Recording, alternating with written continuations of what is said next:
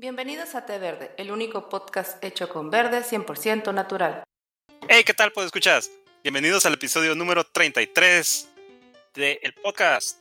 Ya estamos en vivo por Twitch y nos están viendo grabados en YouTube. Ajá, y nos están escuchando por Radio Té Verde también. Por Radio Té Verde.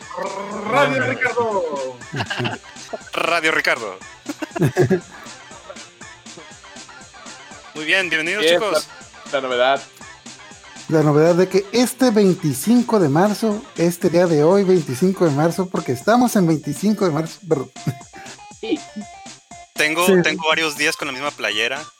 Ya la- ya Sí, te pusiste la playa del TV News de hace como dos, tres semanas, ¿no? Ajá, Ajá. sí, claro. Obi, Obi.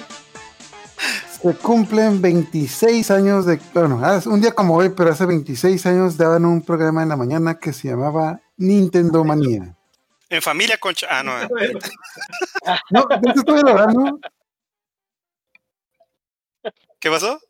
Este, el Chabelo todavía lo dan, ¿no? No, ya. Hombre, ya tiene como cuánto, como cinco años que murió ese programa, ¿no? Eh, más o menos lo que tengo sin ver la tele. Programa, pero no Chabelo. No, no. no. No sé dónde lo esté Ok. viendo Astor. Él lo sigue viendo. Pero bueno, de, de buenas a primeras, ¿alguno de ustedes tiene algún buen recuerdo de este programa de Nintendo Manía o algo que recuerden? Uy, ¿qué te puedo contar? Uh, pues la infancia. La La- infancia. las pura- la pura rodilla me pegaste, güey. Temprano, los fines de semana. Ándale, te podías levantar temprano los fines de semana y entre semana era una batalla para levantarse, güey, pero Ah, sí, pero el, sá- el sabadito estabas así como resorte, ¿no? Pain. de volada De acá la tele. De hecho, lo empezaron a dar en el 95, era cuando, pues lo, paraban- lo daban en el segmento de Caritele. Caritele es un segmento donde pasaban varias caricaturas, entre ellos mucho anime, donde estrenaron los. Ajá. Entonces, para el tercer año de Caritele fue cuando estrenaron este programa de Nintendo Manía.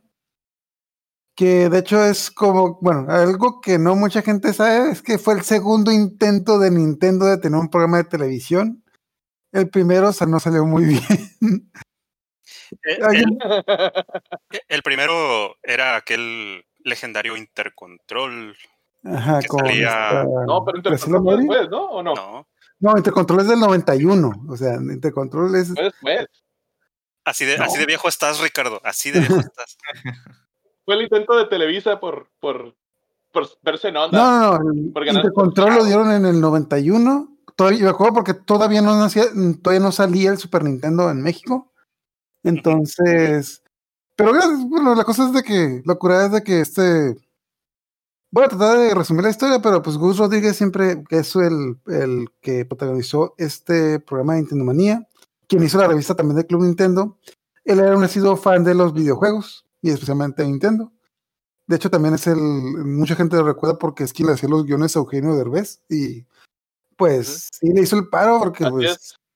el ¿Cómo, cómo mejor- dicen? Era, era el, el merce- el mercenario más grande de televisión, ¿no? Que era la, la Mm. única persona comprobada que trabajaba para dos televisoras al mismo tiempo. Eh, de hecho, hay una historia graciosa de por qué pasó eso, bueno, lo que pasa, bueno, pecado. A grandes rasgos, eh, este chico de Gus Rodríguez tenía un- una tienda tipo Soriana, no me acuerdo cómo se llama la tienda. Ahí vendían, bueno, regalaban unas mini revistas que eran boletines con trucos para los videojuegos. Nuevamente, en ese entonces, si tú querías saber cómo se pasaba un juego, no, no puedes meter, no había internet. Y todo era como que irte a las maquinitas y preguntarle a alguien que tuviera el juego, porque pues, no, no, no De, sabía. de es- hecho, es- de hecho, de en una, en una entrevista, eh, perdón, en una, en una entrevista que le hicieron por ahí a Gus Rodríguez, des- mencionaba que había unas, en las maquinitas había como unas hojitas, ¿no? Donde Ujú. gente Así es, es apuntaba. lo que, es lo que cosas. íbamos a, a platicar, ajá, que lo hablamos en el de los en el de los videojuegos, el- que- que el capítulo de, de de estos el de tablones, anime. ¿no? Ajá. Ah, sí, cierto, perdón. De anime de estos tablones, ¿no? Que estaban en las salas de arcade. De arcade. Ajá, que- Eh, el mamón, el mamón, el arcade. ajá. Las En maquinitas. las maquinitas. En la la tortillería. En En la- las chispas, en las chispas. No, de hecho, no, es que esa, yo sí me acuerdo de esos. Llegué a ver esos boletines en los centros de, en los centros de arcade. En la tortillería, no, ahí la gente era como que la gente era, ahí no, la gente no era cooperativa, era el, la ley lo que llegué a ver fueron pocos embarrados en las maquinitas. O sea, Yo vi bueno, Los trucos en la Supongo- tortilla. ajá, supongo, que, supongo que los centros de videojuegos, de arcade, maquinitas, como lo quieran llamar, ahí como había como que un poco más de, digamos, seguridad, o sea, como que menos vandalismo. Los empleados, No, no sé, Enrique. supongo que los empleados se encargaban de que no quitaran esas hojas, pero si te ves una tortillería y llegaba alguien de que, ah, mira, ahí se la buquen, nadie más puede saber esto. y se lleva la hoja. Dame ese papel y. Dame ese papel y tortillas. Eh, tortillas y tres fichas. Y, y tus cinco pesos de queso este, para. Y, y- y tu bolsita de salsa. Cállate, cállate, cállate, que me está dando hambre. No, ahí, Este, ahí nuestro, nuestro camarada y, y súper seguidor del podcast, este, el señor, el arquitecto Ernesto Ceseña, tiene sus, sus, me contó una historia muy loca de, de cuando se iban las tortillas y, pues para no hacer el cuento largo, al último terminó diciéndole a su mamá que le daba la le regalaba la mitad de las tortillas a un vagabundo. Pero en realidad lo que no le decía era que se gastaba la mitad del dinero en las maquinitas. Eh, yo, yo llegué a hacer eso una vez, de que una vez mi mamá me mandó por la leche al Oxxo y me dijo, y el dinero que sobre te lo puedes gastar en las maquinitas. Obviamente me, obviamente me mandó, espérate, obviamente me mandó por un galón de leche. Y yo sacando cuentas, en mi cabeza me di cuenta de que si compraba un galón de leche, me iba a sobrar nomás para una ficha de las maquinitas. Entonces, así como que, pues mi mamá dijo que fuera por la leche, no me dijo que fuera por un galón de leche y compré medio galón de leche. Economías desde chiquito. Para, para ¿cómo se llama? Pasaste por un, un ¿cómo se llama? Ah, una con azúcar, güey, que bueno, no hay aquí, Dale. pero con Esa azúcar. es donde vendían leche radioactiva. Así es. Oye, bueno, ¿y, y, y qué más este tienes por ahí en la historia de Ah, bueno, entonces Cruz Rodríguez hace ese boletín, etc. Por alguna razón de larga historia, una persona de Nintendo se, encuent- se encuentra que está haciendo este boletín y como que él pensando que le iban a demandar, dice, no, no, no, yo no hice esa madre, lo que sea, No, pero... no, pero la, la, la histo- ya- eh, cuenta la historia de, de, de cómo, cómo obtuvo su primer Nintendo.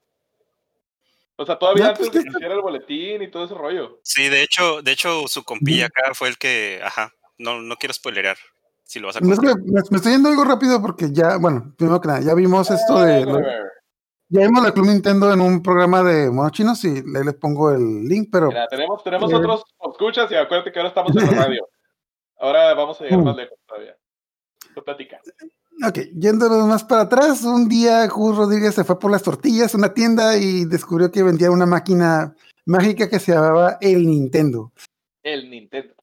Y no recuerdo si lo compró con el Mario o con el Zelda, pero la cosa es que Creo que dijo de que, con el ajá, Zelda. de que esa noche nos pusimos a jugar como seis horas, al día siguiente llegué tarde al trabajo, los niños llegaron tarde a la escuela y mi esposa me regañó, pero lo paseo, ¿quién me lo quita? Sí, me, Mm. me acuerdo que cuenta, cuenta que su compa Pepe Sierra, ¿no? Fue el que le habló y le dijo, oye, güey, ¿ya viste esto? Lo Es- lo están vendiendo en, lo, lo estaban vendiendo en una tienda, ay, ¿cómo se llama? No sé si era la horrera, era una herrera, Ah, creo como que tipo- Nunca dijo el nombre, dijo como, de hecho, de hecho, nunca dijo el nombre en las, las entrevistas que yo vi, nunca dice el nombre por- porque, pues, tú sabes. No, sí lo dijo. Y que le sí lo dijo, pero creo "Ve". que esa tienda ya no existe. Bueno, ah, una tipo Soriana, algo así. Sí, sí, sí. Un mercado, era un mercado. Ah, pero bueno, la cosa es de que Gus Rodríguez trabajaba de publicista, pues nuevamente, pues trabaja en Televisa y trabaja haciendo varias cosas. Y a los meses les llega un cliente que pues es Nintendo y que quiere publicitarse eh, pues, en México. Entonces él les propone hacer la revista de Club Nintendo y, y con, con como salió la revista Club Nintendo, de que trucos para que la gente y supiera pas- cómo pasar los juegos, anuncios de qué cosas nuevas iban a salir, precios, cosas así. Y al mismo tiempo estaba compitiendo contra otra revista que era como que las típico revista de colorear, tonta, lo que sea, bla, bla. De la historia sale la revista de Club Nintendo y al mismo tiempo tenían los de Nintendo también el plan de hacer un programa de televisión. Entonces le dije, creo que le comentaron a Gus Rodríguez si quería involucrar, pero luego de ver cómo era el programa de televisión, dijo, ¿sabes qué? Mejor no, porque Ok. Intercontrol era un... Hecho, Intercontrol... ajá, como, como mencionas, eh, la, la otra revista con la que estuve, bueno, no la otra revista, los publicistas de la, de la competencia de lo que iba a ser Club Nintendo sufrieron de lo mismo que sufrió Intercontrol. Y de hecho lo menciona por ahí, ¿no? Que creo que es el punto que vas a, a- tomar, que es que, que eran como, co- co- que tomaban a los niños como, como ay, sí, el, el, el. Exactamente. ¿El qué? De hecho, El librito, los colorcitos, y mira el ajá, que básicamente era el libro colorear lo que querían vender a otra gente. Y es lo que Oh, pasó con, es lo que pasó con Intercontrol. Ok, era un, ok.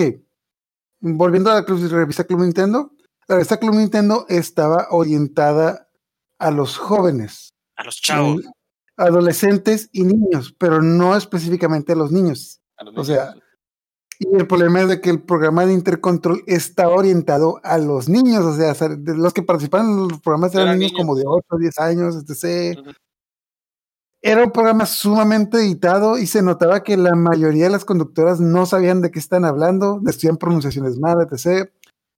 Su, esta chica, la que conducía, Graciela Mauri, eh, luego le hicieron una entrevista de Club Nintendo y pues resultó ser que a ella sí le gustaban los videojuegos, pero pues tampoco era como que super gamer, etc. Pero pues sí que, que tenían como que guiones hechos como que pues muy infantiles, muy para niños. Ajá.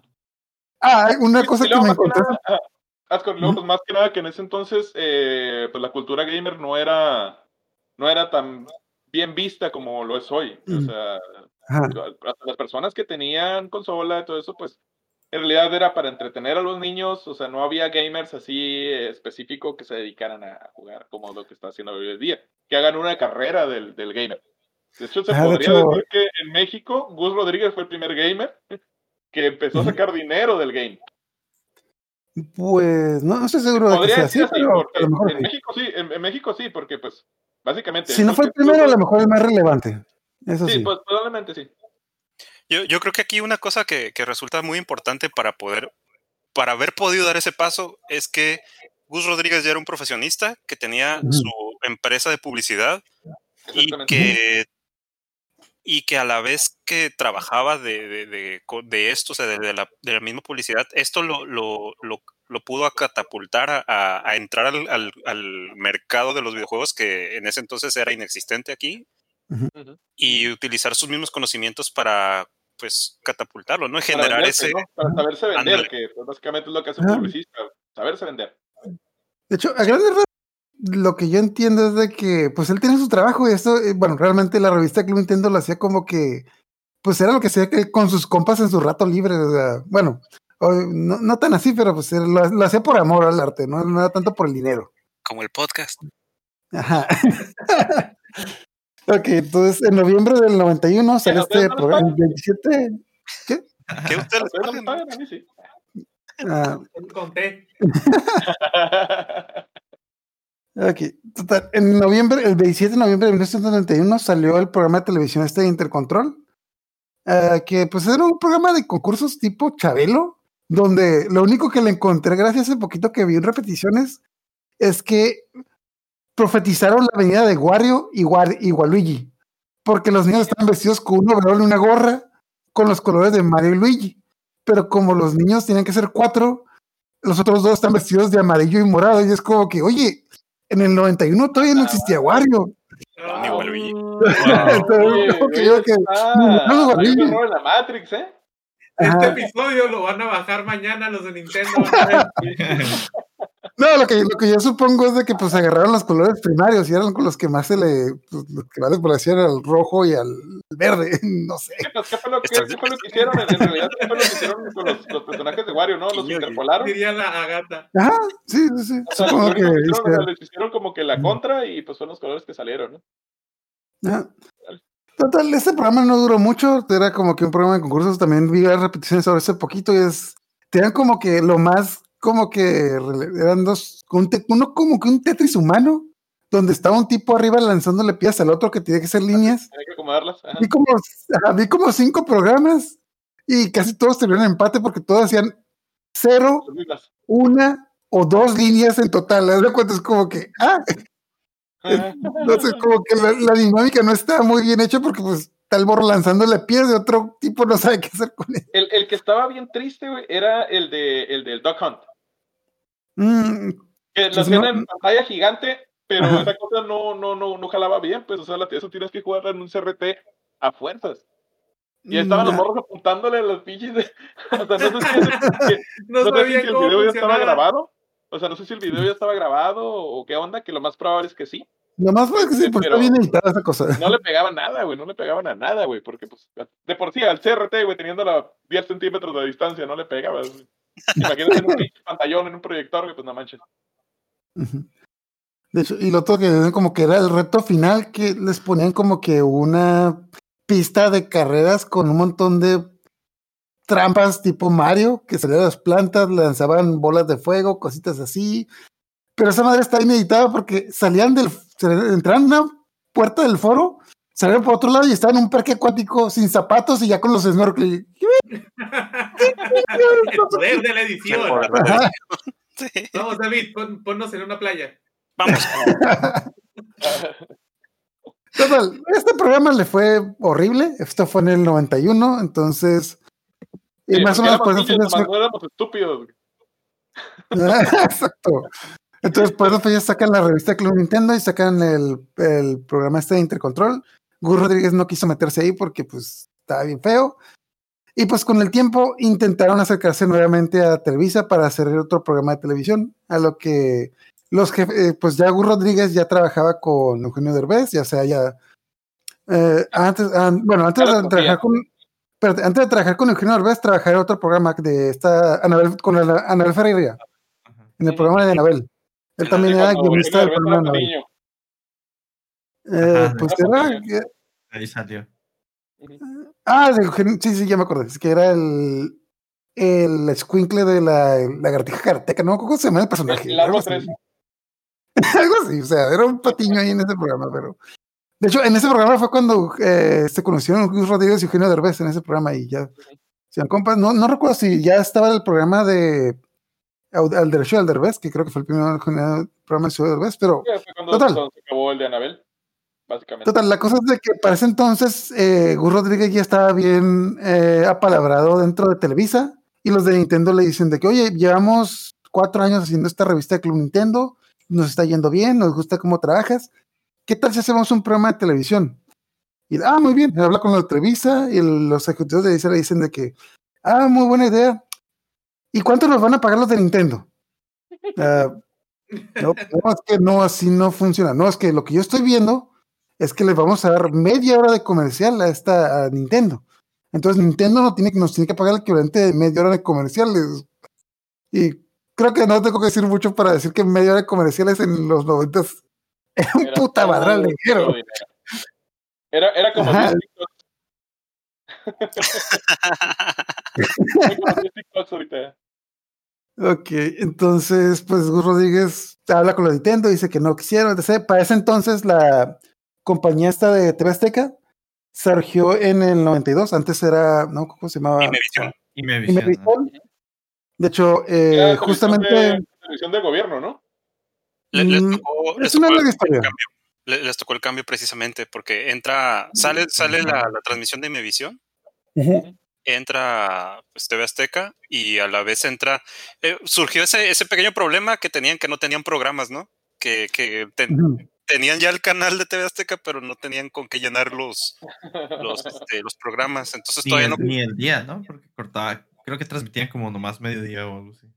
Algo así. Mm, De hecho, bueno, eh, una cosa curiosa es de que pues mucha gente conoció los Caballeros Zodiaco porque los pasaron en Caritele, pero irónicamente los Caballeros Zodiaco los pasaron antes de que existiera TV Azteca. Los, los Caballeros Zodiaco empezaron en Imevisión. Creo que, y TV Azteca, no me acuerdo si empezó en diciembre o enero de, en diciembre del 91 o enero del 92, pero los Caballeros Zodiaco empezaron en noviembre, o sea, llevaban un mes de transmisión antes de que empezara sacó- Caritele y TV Azteca. Cuando ya se hace TV Azteca, empieza Caritele. Caritele es ese segmento sabatino de caricaturas y anime. Mucho anime. Pasaron Caballero Zodiaco, Sailor Moon, La Princesa de los Mil Años y no me acuerdo los otros no tan rec- recordados, pero total. Ya pasaron cuatro años, es el 95, y este tipo habla con Televisa, le dicen que pues se ponen de mamones. Entonces Gus Rodríguez les pregunta, ok, bueno, pues si ustedes no quieren el programa, pues ¿qué tal si voy con TV Azteca? Güey, te van a decir lo mismo. Nadie te va a dar un programa de media hora. Pero si me dicen que sí puedo trabajar con ellos, haz lo que quieras con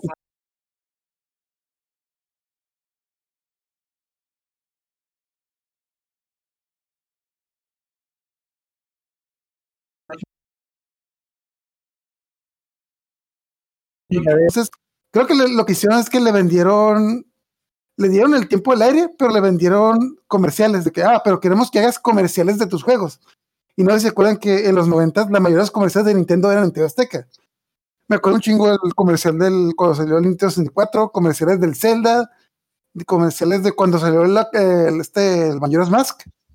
Se, se traían también los comerciales de, de Estados Unidos de cuando salieron las, las promociones del Super Nintendo que incluía los juegos de Killer Instinct y cuando salía también el que traía el Demon's Crest, por ahí más o menos. El del Smash, el del Smash, el, el, el, el comercial de Smash, güey. Me acuerdo Ah, que fue la Oh, sí, sí, que sí, que- eh, con la canción de Tortas. Imagine me.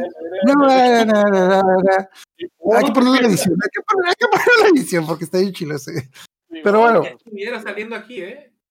Lo, lo curado de esto es de que, si se fijan, el tip, los de TV Azteca dijeron lo mismo que Televisa, pero lo dijeron más bonito y los de Nintendo dijeron, ah, sí, me gusta tu idea. No, de que se quisieron pasar veros de mamones los de TV Azteca. O sea, TV Azteca jaló el programa de Nintendo, jaló a Nintendo, a sus patrocinadores, y aparte les vendió comerciales a Nintendo. Entonces, como que, ¿cómo creen que están? ¿Cómo creen que se pusieron los de Televisa a saber esto? Es como que, arrancando los pelos. Dejamos ir una idea millonaria. Sácate otra telenovela, con eso vamos a ganar. Sí.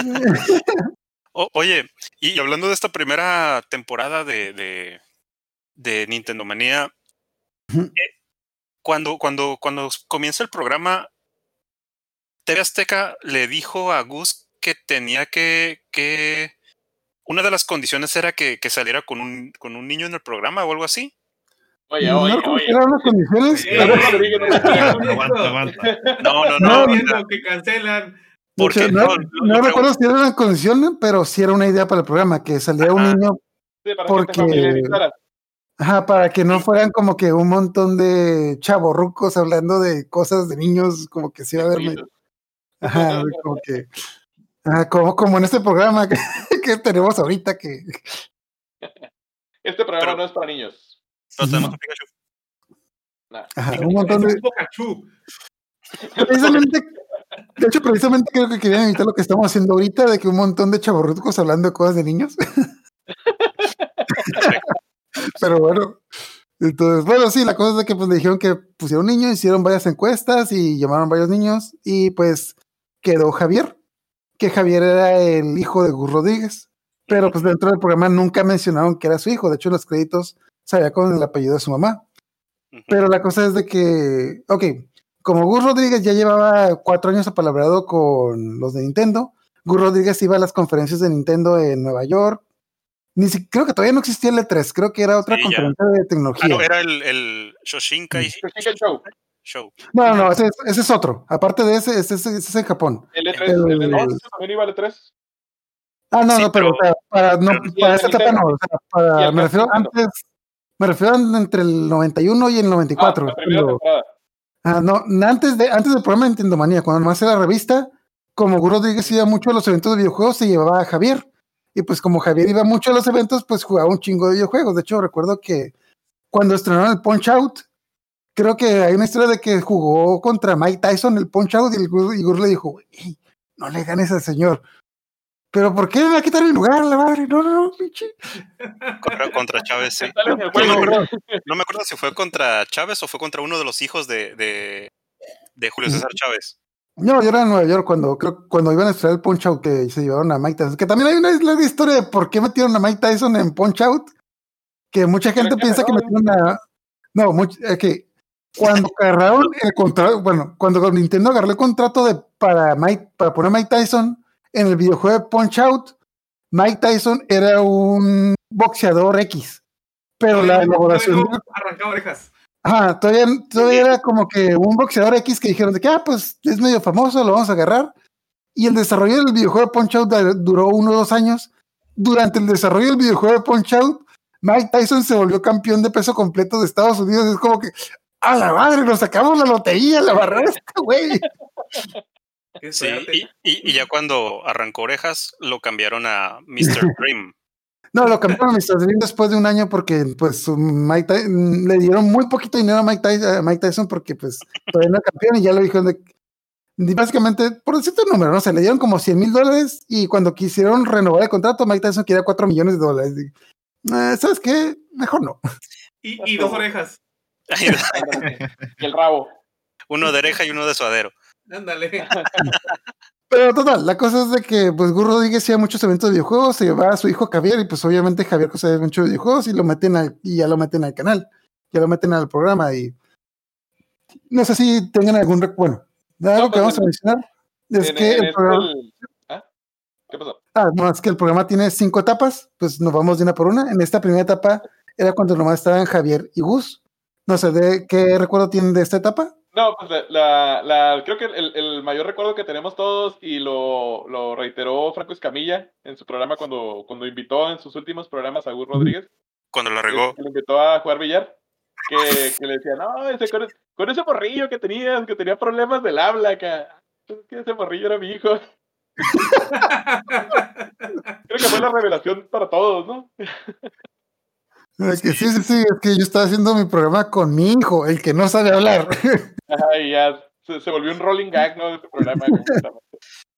Sí, estuvo genial su regada. Yo, yo me acuerdo mucho, eh, de hecho, de, de la famosa playera de King, Kong- de, de King Kong, dale, de. Donkey Kong.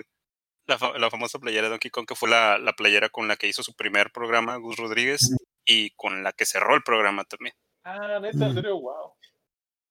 Porque No, no cerró el programa, ¿no? No, cerró el programa, fue cuando el último programa donde él salió en persona, de Sí. digamos ese punto, pero ahorita que mencioné King Kong, lo curada es de que pues creo que casi todos pues, recordamos el primer intro, bueno, el intro de Club Nintendo Manía que era el que es el 3D, pero antes está uno primero que era un collage de jugadores de- y, y ahí sonaba Don King Kong que Salía colgándose en la Ah, pantalla, sí. mm. Lo, lo último en tecnología en ese entonces, ¿no? Nosotros así bien apantallados. De hecho, Sí, yo cuando- ahorita que lo volví a ver me di cuenta que eran puros dibujos que tenían para la revista Club Nintendo, pero pues lo hicieron como que en collage porque... Ok. Es que, es que haz de Claro, cuenta que en ese, en ese entonces, eh, los videojuegos antes de que saliera esa tecnología, eh, se utilizaban arte que hacían a veces pues, a mano. Entonces, Ujú. esos primeros videojuegos que fue Donkey Kong, que fue... ah, ¿Cuál otro? Ah, en, en su tiempo? Gracias a eso tenemos la, joyita, tenemos la joyita del. Tenemos Los- la los joyita del, del, del póster de Mega Man. Ah, sí. Esa cosa horrenda y Ah, amorfa. Killer Instinct, sí, es cierto. Killer Instinct, Son los pre-renderados. Pre-renderados. Renderizados. renderizado, Esto, sí. como se diga. Esos son los de... Le llamaban tinta, ¿qué? Tinta digital, algo así le decían en aquel entonces. Son los primeros. Todo era, o dibujado o tomadas fotos, fotos tomadas directamente de las revistas o cosas así. Ujú. Ah, Mortal Kombat también. Sí, Ah, sí. De hecho, pues es que pues en la primera etapa tenían un presupuesto casi inexistente. De hecho, si miran esos primeros programas, básicamente como que les dieron como que el set y se llevaron pósters y lo que se encontraron y lo para llenar el set porque pues estaba bien austero, el, estaba bien austero el programa, pues, nomás a lo máximo, pero también lo- algo que recuerdo es que llegaron, ahí anunciaron la película de Street Fighter 2, pero la película animada, la buena, porque no, no tengo que mencionar la otra. Entonces, y- y también recuerdo que se, se iban a gente pues, del mundo de los videojuegos, se llevaron a... Yo no sabía que había un encargado Capcom en México, pero pues se lo llevaron a hablar de que, ¿y qué problemas han tenido con el- los juegos de Street Fighter? La piratería, la maldita piratería. Así que niños, no vayan a las tortillas. Eso es un dato bien loco, pero yo me acuerdo que en cada tiendita de, de por lo menos aquí en mi barrio, había un Street. Fighter 2. En cada tienda, güey. Y Sí. Capcom tiene registrado de que no se vendió ni un arcade en México. Street Fighter. De hecho, creo que lo mencionó en ese programa, que lo mencionó un muchacho de que el Street Fighter 2, el original, No llegó a México, pero creo que del Turbo en antes fue cuando ya los empezaron a sacar, pero pues eh, sí había un gran problema con la piratería aquí en México, pero eh, como ellos se enfocaban más en lo que eran las consolas, en las consolas no había tanto ese problema. Y no sé, de esta, ¿alguna otra cosa es que recuerdan esta primera etapa? Em, ahorita que No, pues, mencionaste de, de Es los, una de época muy borrosa para mí. ahorita que mencionaste de esto de que se llevaron gente que sabía del, del mundo de los videojuegos, me acuerdo que también durante, eh, bueno, es como que la- en la transición, porque no, no sé si fue directamente participación en- desde este momento, pero estaban los dos agentes secretos que tenía la revista, que eran Axie y Spot. No sé si, re- si los recuerden, por ahí eran sus agentes que se dedicaban a sacar a como que trucos, que ya después Gus platica que eran dos chavitos que iban mucho a jugar ahí donde, eh, un lugar que frecuentaba, y que se dio cuenta que eran dos, dos, dos chavitos que, que jugaban muy bien y que sabían muchos trucos que ellos mismos iban descubriendo. Y los jalan a la revista, y no sé si después los jalan al programa también. Mm, Yo nunca los vi en el programa y hace poquito eh, para este programa vi varios programas y vi los créditos y no, no, no los encontré entre ahí, pero yo recuerdo que los mencionaron mucho en la revista. En el programa no, no recuerdo que los hubieran mencionado alguna vez. En el Nintendo Mania no, En no el recuerdo programa no recuerdo tanto. En el programa no recuerdo tanto. No sé si le hayan dado crédito, pero sí, en el programa no. En la revista hasta tienen su propio cómic los, los muchachos. Pero bueno, entonces se acaba esta, eh, después de esta primera etapa, creo que duró como seis meses, o sea, pues bien poquito. De hecho, hasta el grado que, mu- que mucha gente ni siquiera se acuerda del primer intro, que pues sí estaba, pues, pues está, mm, pues metieron como que todo lo que era cool en ese entonces, una licuadora y pues, ese fue su intro. Todo con lentes oscuros, güey. Ah, casi, casi, que de hecho era el logo y luego el logo se convertía en ocho logos y luego así como que con arte de Word Art del Excel. Entonces, después de seis meses que el programa pega, de hecho, y para el 95, perdón, para el 96, que ya viene como que en Nintendo 64, pues Nintendo le suelta más dinero para promocionar lo que va a venir. Y pues esta es esta nueva imagen donde ya tiene un set con más dinero y se meten estas dos personas que eran Marco y Maggie. De hecho, Marco era el hermano este de Alan Thatcher, que Era Mark Thatcher. pues Mark, Mark- Mark Thatcher era el, el hermano de Alan Thatcher, que era como que el tipo que si había un programa en TV Azteca, un piloto, ahí metían a Alan Thatcher porque pues era el comodín de TV Azteca. Era el, era el niño bonito, pues, era el niño bonito. Ajá, que creo que le tocó co- conducir los Oscars como tres o cuatro veces o algo así, no sé. Pero bueno, la cosa es de que ya metieron estos dos y algo, lo más, digamos, relevante de esta etapa es de que, como cuenta Rodríguez, que batallaron mucho, quería meter a una, una chica al programa, porque pues para demostrar que los videojuegos eran para todos y que batallaron mucho en encontrar a una chica que le gustara los videojuegos, porque casi siempre de que sabía actuar, no sabía nada de videojuegos.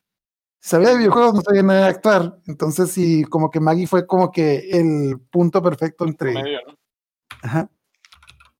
Oye, una pues, cosa que, que está bien curada es si revisan los primeros episodios donde sale Mark Thatcher, su corte de pelo de princesito de, ¿cómo se llama? De príncipe valiente está bien güey.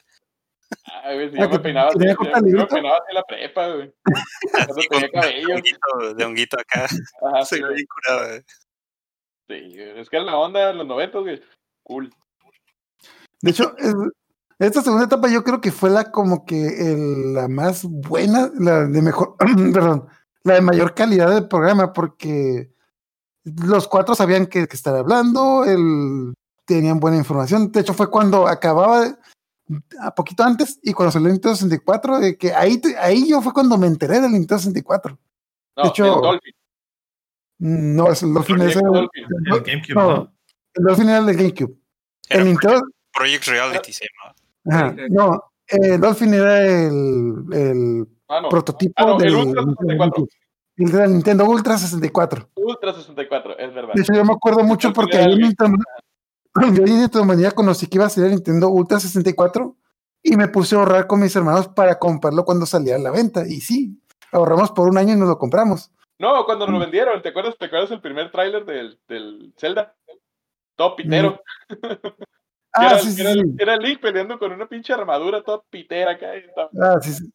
De hecho, era un, no era un comercial, era un preview del E3 de cuando fue de que, y lo pasaron como cinco veces. Oh, mira esas gráficas. Era como que, vez. ajá, lo pasaron como cinco, era el link como con ojos de puntito y así como que todo chibi. Es como que, Qué pitero, güey. Sí, eh, sacaron, me acuerdo del Zelda, del Mario 64, del Mario Kart. También el Mario Kart salió en, en esas, en esas imágenes. Salió también por ahí del. ah, creo que también había del Pilot Wings. Y habían mostrado algo, algo del Wave Race 64 también. Y creo que de Blast. todo- toda la generación del Nintendo 64 salió en ese programa. O sea, es más, olví- olvídate de comerciales. Ahí te enterabas desde antes de qué es lo que iba a salir. Pues cuando iban al E3, de hecho también pasaban muchos cortos animados y también de, de repente pasaban información de anime también. Algo que recuerdo de que ahí pasaron la información, pues cuando terminó la, la, el anime de Seiya, ¿Pero Ahí era, era en esa hicieron- etapa? Más o menos. esa etapa, la- sí. Sí. Ah, fue en esa etapa, ya, ya había que, punto de aparte, cuando empieza el Club Nintendo, ya, ya había que terminar los Caballeros Zodíaco. Los Caballeros Zodíaco empezaron en el 92 y Club Nintendo empezó en el 95, ya, ya tienen rato que acabaron los Caballeros Zodíaco. Pero pues seguían en Caritel los de Club de, de Nintendo Manía. Entonces, y de repente hablaban de anime, o sea, hablaban de los Caballeros Zodíaco, del anime este de los Trackers, los animes de Street Fighter. De hecho, creo que llegaron a hablar del anime de Street Fighter Alpha, perdón, el Street Fighter 2 Victory, que es el que pasaron en Televisa.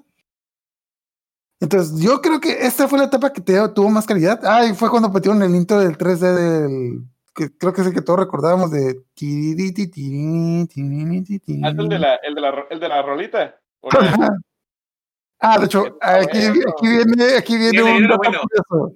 Aquí viene un dato curioso. Para este- investigar este programa, me puse a ver varios programas viejos de Club Nintendo de que, ah, mira, ese soundtrack suena machine, suena, suena muy bien. Tenía muy buen editor de sonido, tenía muy buenos, tenía muy buenos músicos. Voy a ver, Los arreglos. ah, tenía muy buenos arreglos. Voy a ver si lo podemos editar para meterlo aquí en el programa. Es de que, ah, caray, ¿por qué me parece que esa canción es de Joe Satriani? el programa de Nintendo Manía, lo que era el intro y el, y el ending, estaban hechos con canciones de Joe Satriani, específicamente la música de Surfing with the Alien de- para el opening y la canción de Crushing Day para el ending del programa. Y también me di cuenta de que estas canciones también las utilizaron en varios programas de, de TV Azteca. No sé, como que siento que algún editor de audio de TV Azteca dijo de que, ah, sí, sí, mira, mira este arreglo que hice, mételo en tu programa. Oh, sí, suena muy bien. Pero Era un vato bien fan de Joe Satriani y dijo, Ah. "Voy a poner música aquí, ¿no? Cuando éramos inocentes y el copyright no era la cosa No más. Era- eran tiempos más simples, eran tiempos más simples. Venga, De hecho, bueno, para los que no sepan quién es Joe Satriani, creo que, que es, bueno, que no es un músico de hasta cierto punto con una fama underground, pero es como- creo que es conocido como que el mejor guitarrista del mundo. Es el guitarrista. Creo- es más, a que el- a, a la categoría de leyenda. si Jason No. Se hubiera. De, acuer- de acuerdo a todos los guitarristas famosos, ellos son el mejor guitarrista. Ah, bueno, te- si Ah, nos bueno. preguntas así, sí. Digo, nosotros somos el mejor podcast, porque si nos preguntas a nosotros. Vamos, el mejor podcast. no, yo no creo, yo no creo que seamos. No, es que yo, yo lo que recuerdo es que si, yo, si tú tienes una, si tú, si tú tienes un amigo que tocaba la guitarra, se la mamaba a Joe Satriani porque decía de que no, es que Joe Satriani es el... A mí no me gusta esa música comercial. Joe Satriani es el mejor guitarrista del mundo. Salen las, salen las portadas de revistas de música, entonces supongo yo que el editor de sonido era como que, ah, sí, mira esta rolita que hice. Oh, te quedó muy bien. Ah, sí, ¿verdad? Yo digo que un día fue al, al tianguis del Chopo, allá en México, y dijo, ah, eso suena chido. Vamos a comprar este disco. Ah, pues ese El disco. Yo vamos a meter a, y lo vamos a meter a mi programa de videojuegos. Oye, ¿y en tu investigación encontraste temas de copyright que, que después se las haya hecho de pedo? No encontré nada de eso, pero también el programa de Nintendo Manía terminó en el 99 y Napster empezó en el 2000, así que creo que terminó en el momento adecuado el programa para no meterse en ese tipo de problemas. Se barrieron así. de que, punto No, de aparte, pero, no, pero donde se llega a enterar, ahí a, a TV Azteca le puede sacar un varo. Inventan una máquina del tiempo para irles a No, pero, pero ese crimen ya. ¿cómo ah, ya, ya? Ese crimen ya. ya expiró. Se, se- ya- se llaman abogados, Aaron. Ajá. No, no, De hecho, no, nomás- nomás pero ya hace mucho tiempo ese, crimen ya no es ya no es perseguible ya. Esa va pasada. La- Mm. Bueno, nomás aclaro de que eso es algo que pasaba muy seguido en la televisión en los noventas, de que, por ejemplo, no sé si sepan, pero el grupo de Magneto, la mayoría de las canciones no las hicieron ellos, las copiaron de grupos europeos. Otro ejemplo que me Italiano, acuerdo es Italiano. Mm, Italiano. La, la historia del rock Italia mexicano. está en Europa, Italia está en Europa. No, pero, Pero bueno. No, pues, pues sí. También de que, pues creo que también acusaron a este a Chespirito de que muchas canciones del programa del Chavo del Ocho no eran de su autoría, como que las agarró de también de música europea. Según yo, era- es, el intro es como música clásica. Eh, Sí, música sí, el, clásica el tema, europea. el tema musical del, del chavo es, es música clásica. Entonces, pues no, era, era algo que hacían en ese entonces de que si querías, querías poner rola, te ibas a otro país, agarrabas una rolita y la traías para acá. Es lo que hacían en ese entonces. Yo digo que ¿Quién se está bien, pero como que dijeron de que quién se va a enterar, quién se va a enterar. Y pues hoy en día cuando subes un, un programa de Nintendo Manía a YouTube, YouTube te dice, no, tiene copyright de Joe Satriani. ¡Ah, caray! ¿Qué pasa ahí? Le estás robando. Estás metiendo la mano en su bolsa y le estás sacando dinero. Exacto. Entonces, bueno, ya no sé, de esta segunda etapa, ¿alguien, ¿algún otro recuerdo que tengan de, de esta segunda etapa de cuando estaban Marco y Maggie? Este, esta Eh, segunda, Maggie estaba hermosa. Yo, Yo yo me acuerdo, no sé si fue en esta etapa o fue en la que sigue, que de hecho en la revista tenían un concurso en donde el premio era una cena o una comida con Maggie. no recuerdo eso, pero, pero Y con, y con Jose Trini tocando el, el- el violín. yo no, no, no, no me había enterado de eso, pero a mí Ya me sabía que los lectores estaban hormonales, ¿eh? Sí, por, ahí- por ahí. yo, creo, yo creo que la Maggie fue como que la waifu de todos los gamers mexicanos de ese entonces, porque pues es- era una mujer No, que y- los ¿Y juegos. cómo era la que le daba y Adriana Sí, Castro? claro. Y Adriana, ¿cuál era la de, de Caritele? Adriana de Adriana Castro. Castro, Adriana Castro, ah, también, no, es que esa ya estaba en categoría de MILF, ya no, no era. Pues Maggie tenía como 16 años cuando empezó el programa, así que como Sí, que. porque Adriana no, no, no era muy jovencita, ¿no? Ya, te- ya andaba. Tenía veintitantos, o sea, no, o sea, no, no era, no era una mujer adulta, pero no era adolescente, es lo que me refiero. Pero pues oye, tú tenías 10 años. Ya tenías, empezabas a tener los pelos en la mano, pues. Simón. Ya, pues bueno, Son los Después- colores.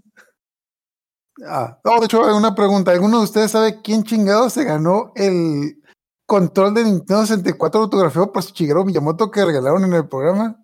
¿Por qué buscas información por todos lados y nunca lo he encontrado? Mira, yo digo que pasó Me lo mismo que, lo yo digo que pasó lo mismo que con, los- con los premios del Circus, que nada más entregaron dos y la, la, la, la, la corona y la espada y todo eso. El último, no, quién sabe quién, quién se quedó con ellas. Así Yo- que, Yo, yo, yo creo que no tenía la necesidad de, de clavarse la- la- las cosas porque, según tengo entendido, Gus Rodríguez tenía una muy buena amistad con Shigeru Miyamoto, a pesar de que Ajá, de hecho.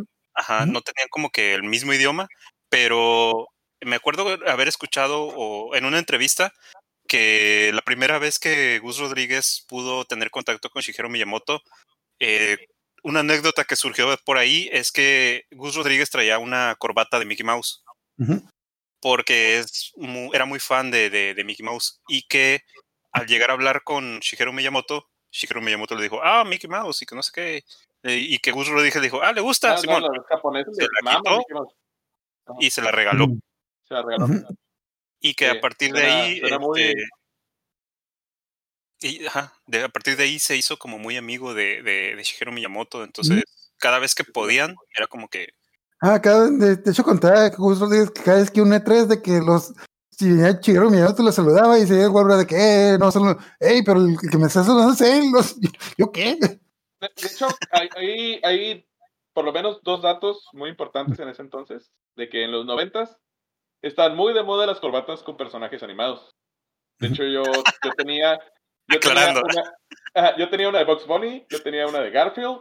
Pero Ricardo, ya no estamos en los 90, deja de usar esa cosa. Por Eh, favor, te, estoy diciendo que en ese entonces, Estaban Sí, muy cierto. de moda las, corbatas con personajes. Y segunda, a los japoneses les maman las pinches corbatas. Así es, es, es algo indispensable en, en el- cualquier guardarropa de cualquier japonés. De hecho, en las tiendas de Capcom, en las tiendas especializadas de videojuegos, hay su sección de corbatas, Que con motivos, detallitos pequeñitos, tú miras una corbata roja, pero ya cuando te acercas, no, es el, es el, el, el Dalsim tirando una bola de fuego o cosas así. Este, tan así pues de que la cultura de oficinista y, y la cultura gamer y todo eso están súper fusionadas en Japón. Así que por Pues sí. eso le mamó la, la Ah. corbata del Gus Rodríguez al, al, al- Sí, de hecho, Gus Rodríguez y Shigeru Miyamoto ta- también es como que, que aclaramos de que pues él conoció a Shigeru Miyamoto en esta etapa en la que Nintendo no era el gigante que pues que es hoy en día. Mm. Era en esa etapa en la que Nintendo no se enojaba cuando alguien mostraba su logo en un programa de televisión, no como que hoy en día es de que Claro. hoy en día sí. en ese tiempo Shigeru Miyamoto no hacía el ridículo jugando con Wiimotes, ¿no? Mm. No, es que la verdad la compañía Nintendo se, se ha vuelto muy, no sé cuál es la palabra adecuada, como que ojete estos días de que estoy seguro que si, si en el podcast tenemos una camiseta de Nintendo nos quitan el podcast de YouTube o algo así. Pero bueno, entonces en esta etapa pues ya entramos a la etapa extrema, que es cuando el programa pegó y les dieron todavía más dinero y se lo gastaron en poner una pista de patinaje y un chingo de cosas así súper, no sé, extremas. Yo creo que, yo creo que eso es lo que más han de recordar, ¿no? Porque ya el, el set, por ejemplo, se agrandó un chorro y luego aparte, como dices tú, es, es recordar a los, a los chavos que invitaban nada más para que patinaran y se la pasaban Ajá. patinando todo el programa. Sí, como las películas de Tortugas Ninja, las de, de Ajá, Dragón, sí. ¿no? El, el, el set soñado, ¿no? De todos, ¿no? De pichi Underdog, acá, de tener su propia pista de patineta con maquinitas y neón por todas partes. Creo que Ah, y lo que-. Y lo que yo me preguntaba es de que, ¿qué vergas tiene que ver eso con los videojuegos? La Era chaviza, cool, la chaviza era la cool. patineta, lentes oscuros, la onda, caguabonga. Ándale lo que iba a decir. Las tortugas ninja, güey, las tortugas ninja es todo lo cool que puedes. O el, el Skate or Die, ¿no? También había un juego de. Nintendo que. Ah, está bien chido ese juego, güey. Está bien fregón, güey. Yo no recuerdo, no lo recuerdo también que digamos, está bien, está medio Pero. Pero bueno, la cosa es que en ese- cuando empecé esta etapa extrema, como que ya, no sé qué pasó, pero como que creo que en esta, esta fue la etapa en la que empezó a decaer la calidad del programa. O sea, un set más grande. Em, bueno, te- vez empezaron a regalar Nintendo 64 cada semana. De hecho, hicieron como el programa en el que eh, jugaban GoldenEye, Mario Kart, no me acuerdo qué otro juego, o Star Diddy- Fox. Diddy- Kong Racing también lo llegaron a Ah, jugar. O sea, ponían varios juegos entre cuatro y el que ganaba el juego se llevaba un Nintendo 64. Lo cual en teoría suena bien, pero como que tú estás viendo a cuatro morros jugar un juego de como Así dos, es, tres es minutos. súper aburrido. Ah, es como que, ah, sí, qué lindo. Ya díganme cómo diablos pasó el Donkey Kong. Entonces, ah, de hecho, También las competencias con los controles al revés o cosas así no recuerdo eso, pero alguna vez, una, A una ver, a ver, a anécdota ver, a ver. En ese entonces todavía no la legalizaban, Aaron, ¿eh? No, pero o sea, era, era como que, ah, vamos a jugar Street Fighter y era, pero. ¿Cómo se llama? Reta, digo, revancha, pero ahora este con el control al revés. Y para hacerlo más difícil. No recuerdo eso. Eso a lo mejor, de hecho, ya, no estaba el Super Nintendo, estaba en el 74. Lo que sí recuerdo es una anécdota que cuenta Gus Rodríguez de que eh, una señora que escribía a Club Nintendo, no a Nintendo, a la revista, le rogó mucho que llevara, que le diera una invitación a su hijo para ganarse el Nintendo 64. Y como le llegaron tantas cosas, dijo, "Ah, ok, sí, le voy a dar un pase para que vea el programa, etc. Y el morro no llegó. Y el Gus Rodríguez estaba todo enojado, así de que pinche niño, mamila. ¿Sabes cuántos niños quisieran llegar al programa a ganarse un Nintendo 64? Y que el día siguiente le habla la mamá por teléfono. Ay, no, es que fíjese que mi hijo estaba bien emocionado por ir al programa y nos fuimos en el camión.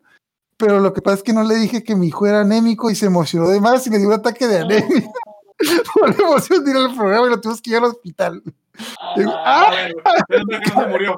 Yo pensé que no murió. víctima. Yo estaba esperando el plot twist. Sí, qué fatalista. Yo también estaba esperando Ah, lo mismo. no manches. No sé, no me imagino ahorita que voy a ir a voy a ir a- Ya, El señor ahora, el señor anémico ahora. Pero Sí. no sé. ¿Alguien de ustedes recuerda algo de esta etapa de extrema del programa? Sí, yo me acuerdo que es como tú lo comentas, fue de las, de las etapas más aburridillas de, de eso, porque pues esas competencias que hacían, estar viendo, ah, o sea, ya lo como que lo que era al principio que se enfocaban en los juegos, ya no les daban tanta importancia. ¿Sabes lo que, lo que yo pienso que, que empezó a suceder ahí? Eh, si tú te das cuenta en las otras dos etapas del programa, las, en las, en las primeras etapas, eh, lo que hablaban estaba, o, o digamos que había menos cantidad de material para poderlo abarcar en, en el programa.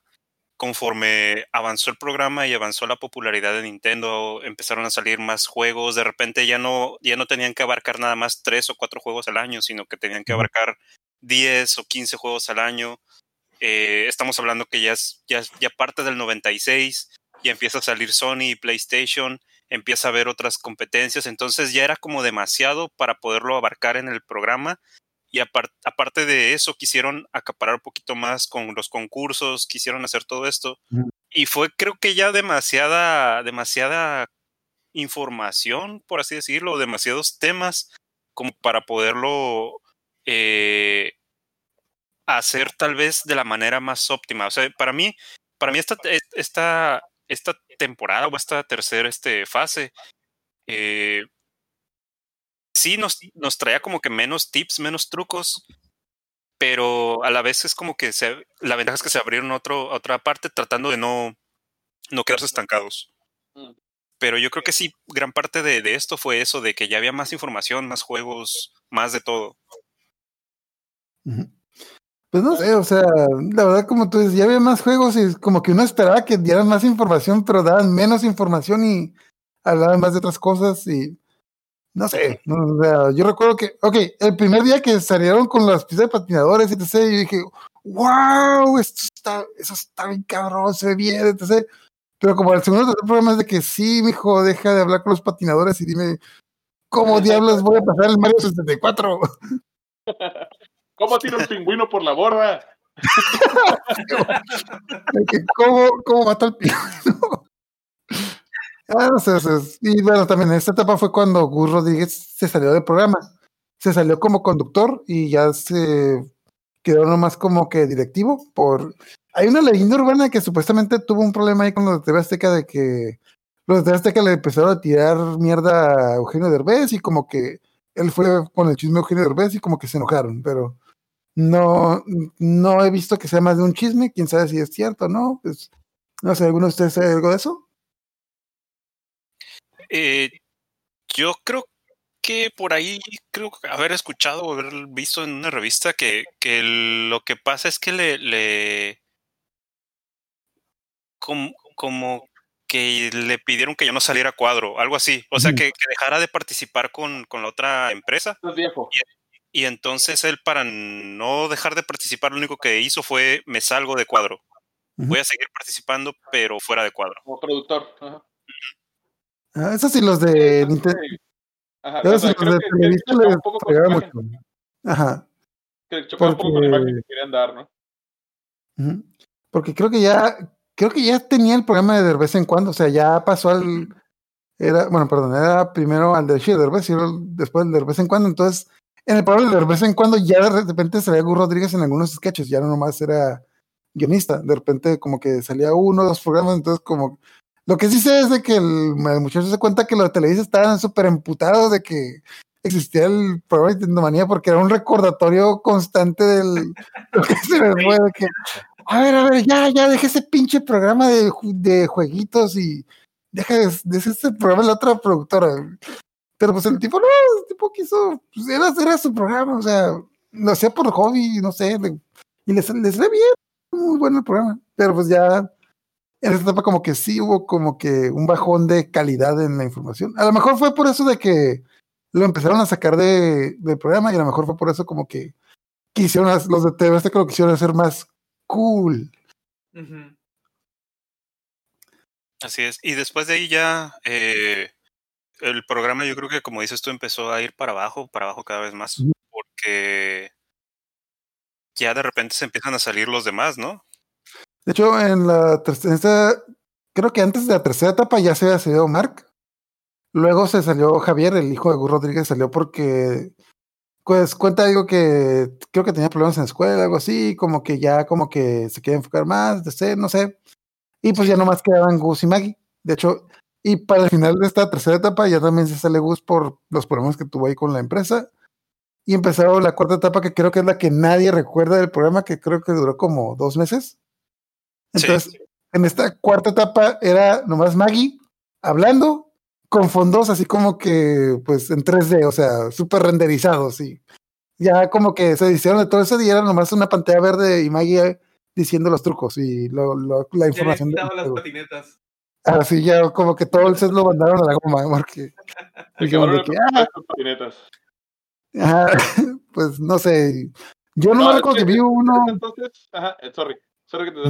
Eh, en ese entonces era lo, pues ya saben, ¿no? El VR era lo in, ¿no? Cuando los, el, el, el, el 3D, la realidad virtual, lo cool era en ese entonces. Y Ajá, quisieron Entonces, para adaptarse. Esta etapa, yo, yo, ni, yo ni me acordaba de esa etapa hasta hace poquito que la leí. También me acuerdo, creo que por esa etapa fue cuando ya se acabó el programa de Caritele. Creo que Caritele se acabó entre el 96 y 97 por la historia de que ah, TV Azteca adquirió los derechos de Disney Club y quitaron el segmento de Caritele y pusieron el segmento de Disney Club los sábados. Entonces ya no existía Caritel, entonces como que también ya no cuadra mucho un programa de videojuegos en medio de caricaturas de Disney. Entonces ahí hicieron muchos movimientos y en esta etapa pues, no sé, yo, yo ni me acordaba de, de esta etapa de que...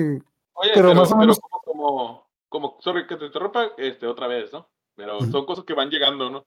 De hecho, Disney creo que tenía los derechos de distribución de Nintendo en América, ¿no? ¿En serio? No, eso no sé, pero... Según yo sí. Tanto de Nintendo como de Dance Dance Revolution. mm, no sé, estamos hablando como que del 97, 98. Sí. Ese, ¿Es entonces Dance Revolution? Sí. Bien, bien, este, bien arcaico, pero Disney, Disney fue de los primeros que empezaron a traer ese tipo de, de, de, de tecnologías y cosas de Japón. Y te digo, por lo menos eh, Nintendo de América empezó apoyándose con Disney para traer los primeros, primeras consolas y todo ese rollo. Está bien Ok. bizarro la cosa. Es Por eso que no estaban tan peleados, pero pues igual, como tú dices, ¿no? Estaban rompiendo con la imagen de Disney. Ujú. Adelante, adelante. Pero hacía como que, no creo que alguien de ustedes recuerda esa etapa en la que nomás era el, el fondos 3D. Yo, yo no me acordaba hasta que hace poquito que la investigué. Así como que, no sé, ya era como que bien X. No, nada. No, no, no, de hecho, Es que David Está está hablando, muy pero está borroso, hablando en pero- mute. Y estoy en mute, efectivamente. ¿eh? Bueno, iba a decir que en especial no me acuerdo de esa etapa, pero no, no entraron después más personas junto con Maggie. Y esa fue la última etapa. De la última etapa de Nintendo Manía fue cuando empezaron a meter chavos. O sea, ya empezaron a meter a.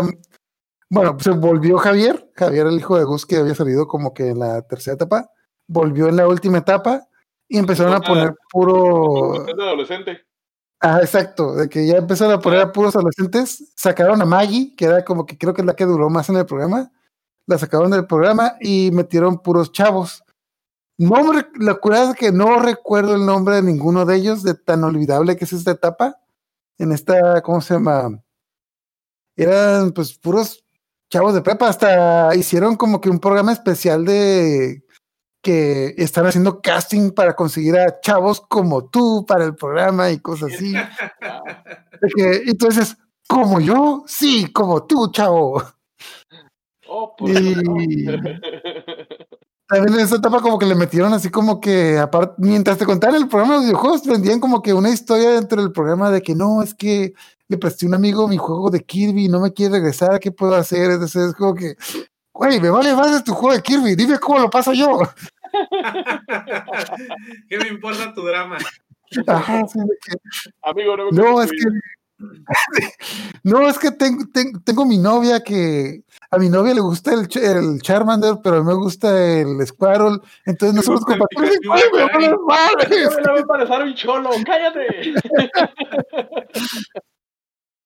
Oh, de hecho, también algo que, me, que olvidé mencionar, de, no recuerdo cuándo fue como el boom de Pokémon, creo que fue en el 98-99, y más o menos en ese, cuando fue el boom de Pokémon, fue el- específicamente cuando fue el- la tercera etapa, cuando les tiraron un chingo de dinero los del club de Nintendo, de que, ah, pon tiradores y pon pantallas gigantes y regala Nintendos porque tenemos dinero para tirar para todos lados, No inventes. porque llegó la fiebre amarilla y todo el mundo quiere Pokémon.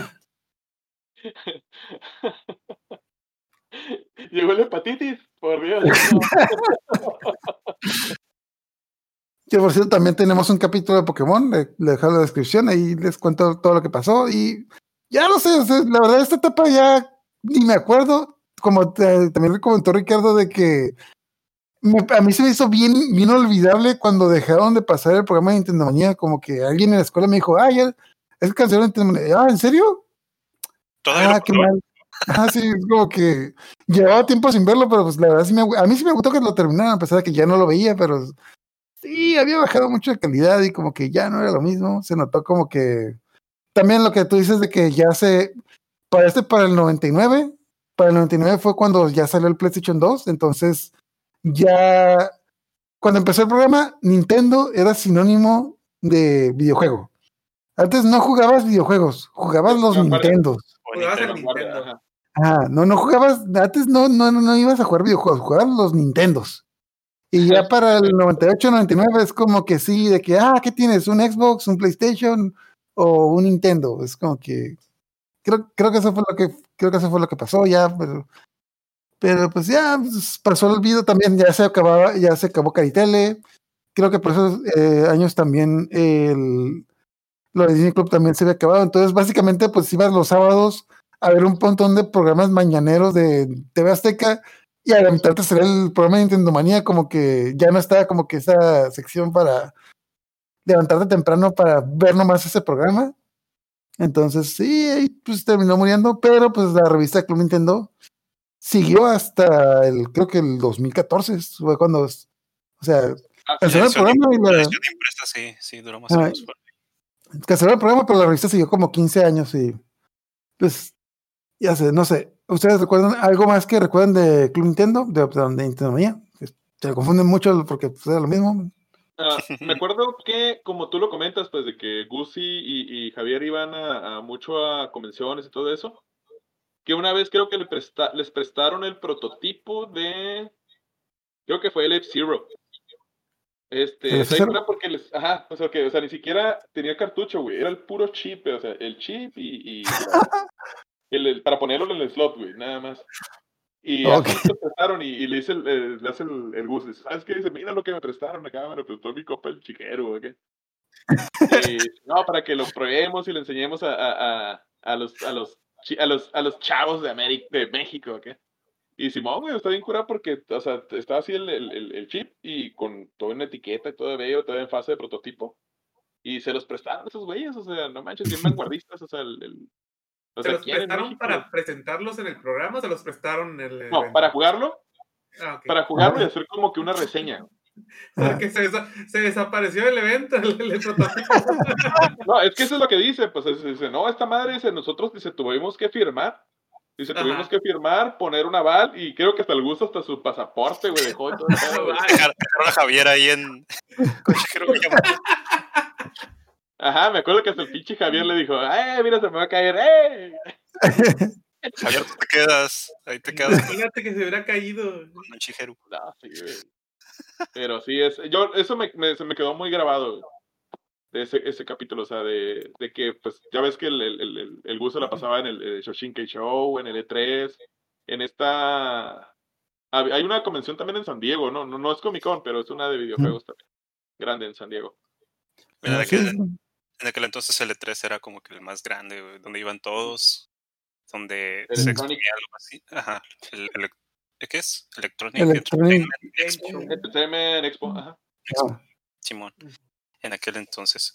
Eh, yo, pues, ¿qué, qué más puedo decir? Estaba súper chilo, la verdad, levantarse los sábados a ver el, el programa. ah, de repente a mí me chocaba que a veces los trucos los mencionaban así como que bien rápido y de repente era como Ah, sí. libretita así de que, oh rayos, ya se me pasó el truco, ya no me... De hecho, yo, lo- yo lo grababa en VHS para luego. También no- sabías qué truco iban a pasar. No sabes. Uy, tenía VHS para acabar. Sí, en los 90 todo era en VHS. Aviento De Búrlate, Ah, de mi que- infancia, búrlate de mi de infancia. hecho, Y el, el después tipo. de ahí se iba a trabajar en, el, en los juegos de golf, ¿no? Ah. Además, tu papá castigaba para que. el Entonces, 18, Para jugar golf. ¿cómo se llama? De que, del típico de que cuando, cuando veías el programa completo, no pasaba ni un truco de un juego que tenías. Pero te pedías el programa y pasaban el truco del juego que estabas jugando. De que, maldita sea. Y no solo del juego que estás jugando, sino donde estabas atorado en ese momento. Ándale. Sí, sí, a mí, a mí me llegó a pasar como que varias veces con el Star Fox o con el Mario de que, ah, sí, ya dijeron cómo sacar a Yoshi. Yo, maldita sea. Pues sí, chicos. el, el, el, el, el, el, el truco que más me, que- me re- recordé también, que era el más quemado de todos, cómo sacar las 99 vidas en el Mario, Ah, Mm, ¿Cuál? con la tortuguita. Ah, el Mario, el le- Mario 1. escaleras, ajá, No, sí, sí. y estabas tum, tum, tum, tum, y te ponías a brincar arriba de la- del cascarón. Me acuerdo cuando dije eso. ay. Está súper fregón. Así es. Y, y saben, aparte, pues estaba súper chido levantarse y ver el, el programa y todo eso. en la actualidad, yo creo que me voy a arriesgar a decir que faltaría algo, algo así, porque creo que no, no se me viene ahorita a la mente exactamente un programa que sea así abierto, en televisión abierta o algo así, que, que maneje todo eso, pero sería muy difícil, creo yo, que actualmente hubiera un lugar donde se pudiera hablar todo eso. Es que Hubo tenemos uno- sobresaturación ahorita. Ajá. Ah, De hecho, yo recuerdo que. ¿no? Este, hubo uno que, que fue, creo que fue el último que me tocó ver, que en televisión abierta se llamó Press Star. Era, creo que era un programa que estaban produciendo, no sé, no, no sé mal recuerdo, en Monterrey. Que ahí es donde, donde estaban unos chicos, unos gamers, unas chicas cosplayers, que hablaban de videojuegos, de todo ese tipo de cosas. Eh, hecho- ese, ese programa no va a ser en Mexicali. ese no, programa no, no, no, no, no, no, no, no, es que hay otro que tenía el mismo, el mismo nombre. Oh, ok, sí. Sí, ajá, este, hiciera medio famosillo porque salían dos, tres canales, este, y salía esta chica que es una cosplayer, que la carrilla fue que la chica es de, creo que es de Monterrey, pero le empezaron, ah, ah, y, y locura que en ese, en ese programa hay un chico que es de Ensenada, o sea, el, el vato es de, de Ensenada, creo que la, no, esta chica, no recuerdo bien cómo se llama, este, ha venido a, a dos, tres convenciones aquí en Mexicali. Ya, cu- cuenta el mitote completo. Este, bueno, eso es lo que voy. Que la morra iba a ir a, a la mole en, en, este, en Ciudad de México. Y estos güeyes se metieron a ver su perfil, a ver qué había puesto. Y la morra puso que era española, güey. La traían en carrilla, le traían en carrilla. O sea, Uy, pues como eres española, acá. Y la morra, no, yo nací Vale. en México, vivo en. México, pero tengo abuelos que son españoles. Acá. Bárrate, ¿no? Ah, ¿Cómo? raza. No, como el, Imagínate, el vato de- chiste que el hacía. Ensenada, el vato de Ensenada me lo traía en carrilla, ¿no? Acá como somos los pinches norteños acá y lo más que nada los de Baja California, no, hombre, la traía Lázara la morra, güey. Como, dijo, como dijo Franco Escamilla, cuando le preguntas a alguien que quiere mamar, dice de que, ¿y tú dónde eres? Bueno, yo nací en México. Ah, ok, eres mexicano. No, no, no, no, no. Pero mi abuelo es de España. Pues eres mexicano. No, no, no, no. Pues que tengo abuelo español y una, y por mi parte de mi mamá son italianos, así que soy español-italiana mexicana. Sí, güey, pero tu cara es Tenochtitlán. Sí. Este mamador es decir que. Es de mamadores. Bueno, bueno, yo nací aquí, pero. Ah, bueno. Eso es lo que voy. Y ese programa, te digo, se me hizo prueba porque había un programa aquí en Mexicali que era local que tenía el mismo nombre. Prestar, Pero, sí, eh, creo, creo que era un programa- creo que es un nombre muy genérico para un programa. Ajá, sí, al parecer.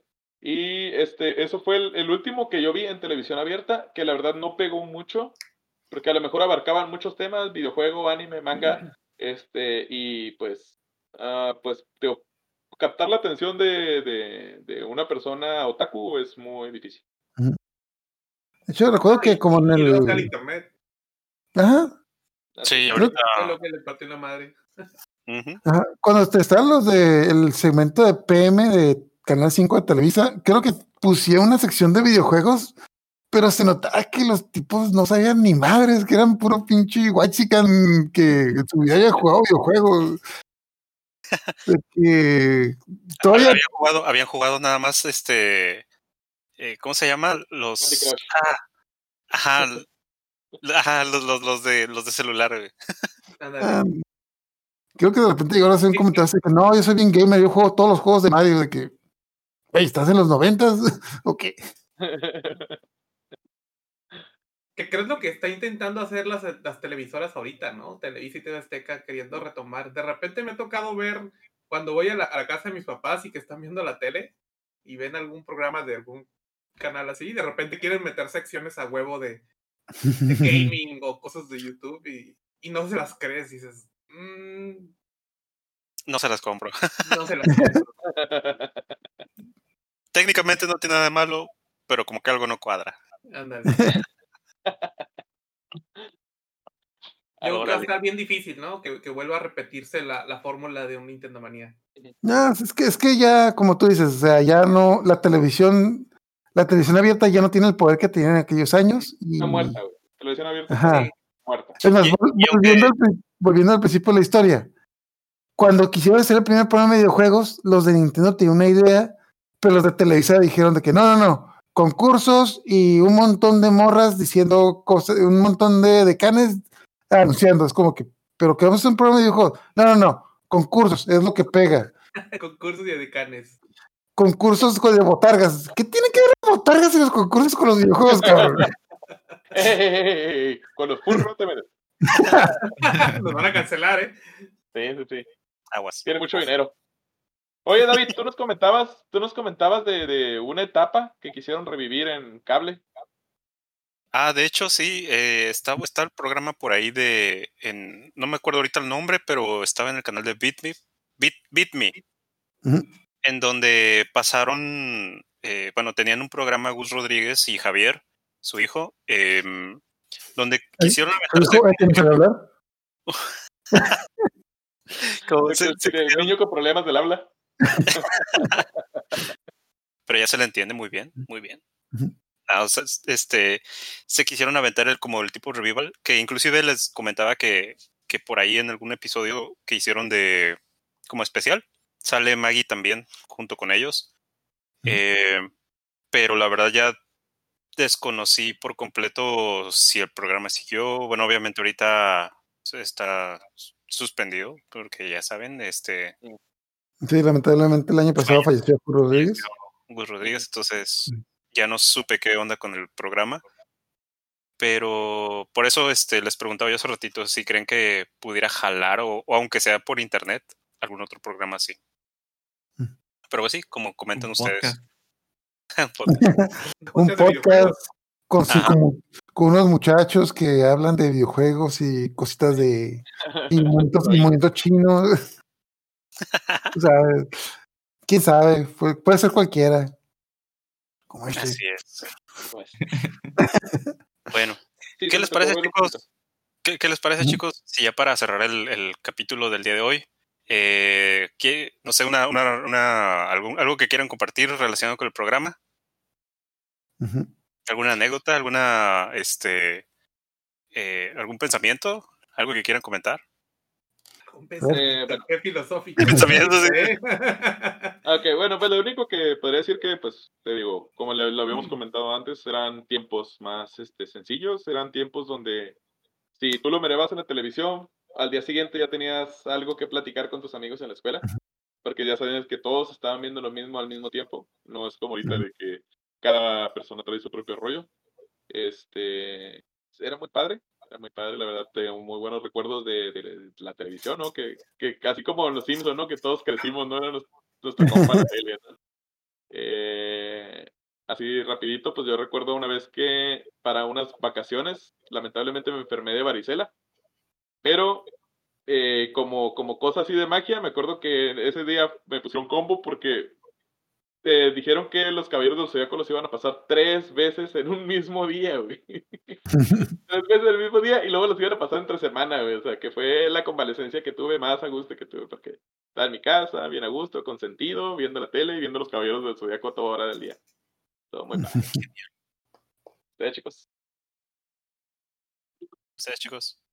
Pues yo tengo que confesar que yo nunca vi un capítulo, comple- capítulo completo de Nintendo Manía. Este, siempre me tocaba verlo empezado. Este, ahora que me acuerdo, digo, no sé Eres de los niños flojos. Eh, Yo creo que tal vez fue por eso, pero sí me acuerdo que, nunca, nunca me tocó verlo, o sea, o me tocaba verlo empezado, o miraba el inicio y no miraba el final, pero siempre había algo, alguna razón. Pero y yo no me, yo no, yo no le seguí tanto como a las cinco etapas, de hecho yo las desconocía a las cinco, y a mí nada me tocó hasta la tercera, yo creo. Ya de ahí adelante ya no me acuerdo de nada de eso. Sí, yo también las otras dos etapas ni las me tocó verlas, pero ni me acordaba de ellas porque eran Ajá. tan difusas. Sí, sí, sí, sí. Si acaso les debe haber llegado bien en algún video en YouTube de esos que, que resuben, pero Ajá. hasta ahí, ¿no? Ya en la tele no me acuerdo. Hasta más allá de la tercera no me acuerdo. Ujú. ¿Tú, Aaron? Así es. ¿No ¿Tienes Pues, alguna? No, no con Nintendo Manía como tal, sino como. Yo no tenía más- tele. No, yo, yo igual, igual que, que Poncho, me acuerdo de la segunda y la tercera, pero incluso de la primera casi no, casi no tengo recuerdos. Eh, pero más, más que nada, mi, mi, mi trauma eran las, las revistas del Club Nintendo. Yo me acuerdo que las juntaba como mes a mes porque traían la, la imagen oculta, ¿no? En las, en las orillas de, de las, de las revistas, ¿no? Entonces las juntabas para ver qué es lo que, que venía dibujado Ah, ahí. dibujito, Ah, ¿no? sí, el dibujo del lomo. Sí. Sí. De hecho, yo lo, yo lo que me recuerdo, no sé si a ustedes les tocó, que hubo un programa de Nintendo Manía que a mitad del programa pase- empezaron a pasar un noticiero especial. No sé, creo que asesinaron a un político importante, algo así. Y yo estuve dos horas viendo el maldito noticiero esperando que regresara el programa de Nintendo y no regresó. Porque, no sé, creo que mataron al secretario de gobernación o algo así de que no, no, no, es que, que ah, no, nos vamos a comerciales y de, e interrumpimos este programa para, ah, sí, sí. Entonces, y vamos a seguir la noticia, ah, sí, sí. Ya, quiero ver cómo pasar el Mario, ya, regresen, sí. Aferrado, Qué ¿cómo pena, pasar, qué Mario? Cierto, ¿no? De- ¡Qué de- de- pena! de- de- ese, por ese favor, presidente que tuvimos que, a, a Astor. Ese presidente que tuvimos que, que dicen que, que fue tan bueno que, que le tumbaron dos, dos secretarios de gobernación, ¿no? No, de hecho, este fue, era- creo que era Cedillo, no era. Ah, a Cedillo también tuvieron dos secretarios de gobernación. No, al chaparrito. Ah, ese, al otro, ah, no, Ah, pero no, fue no, más, más no, eso fue después, no. De hecho, ahorita que mencionas eso, también si ustedes recuerdan el primer programa, de- también si ustedes recuerdan el primer capítulo de Dragon Ball Z le pasó lo mismo, que lo dieron el día que era el informe de gobierno y a mitad del capítulo de Dragon Ball Z empieza el informe de gobierno y me horrible. tres horas para ver si era regresa. Cuando fue lo de Colosio, yo estaba viendo Robo- Robocop 3. Llegó mi mamá y me quitó la película. Bueno, hay mínimo O sea, que no te cortaron la programación, te pagaron, te quitaron la, la, la, la, la VCR, quitaron la película, el VHS. Qué mala onda. Y estaba el, el, el- el poncho. Y vamos. Todo el día con la rolita en la cabeza. Sí, Muy oscuro, es un chiste muy negro. yo quería ver Robocop 3. Y te Muy pusieron bien. la culebra. Muy bien. Tomas taurinas. Niños, niños, visiten internet. Vayan a su biblioteca local. Muy bien. Pues ah, nos despedimos, chicos, por el día de hoy. Vámonos. Ok, ok, espérate, espérate. ¿Cómo, ¿Se acuerdan cómo se acababa el programa de Nintendo Manía? Al final. Ajá, que decían, el- ¿Qué? ¿Cómo se acaba? Al final. Salen salen letritas así, como que- Sí, sí, pero antes de eso, ¿qué es lo que decían? Creo que sí.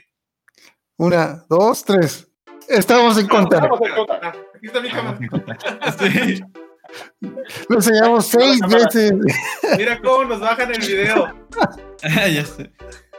Bueno, si yo, eh, si Satriani no hizo nada, hizo lo que viento Juárez, que por cierto, qué buen puente nos pasamos. Muy bien. Cuídense. Ándele. Bye. Ah, no, pero menciona las redes. Ah, sí, cierto, las redes. Estamos en En todos contacto. lados. No, eh, Facebook, Té Verde Podcast, Té Verde Studio, perdón. Eh, YouTube, también estamos en, en YouTube, estamos en ah, Spotify, en Apple Google Podcast como Té Verde Podcast y estamos en radio también, Radio Té Verde TVR Radio. Radio. Así es. Y Lo en, nuevo. En, Inst- no, ¿qué? en Twitter, Twitter también, como Sí, TV. Studio. TV Studio, en Twitch. Y creo que no nos falta otro. ¿ah?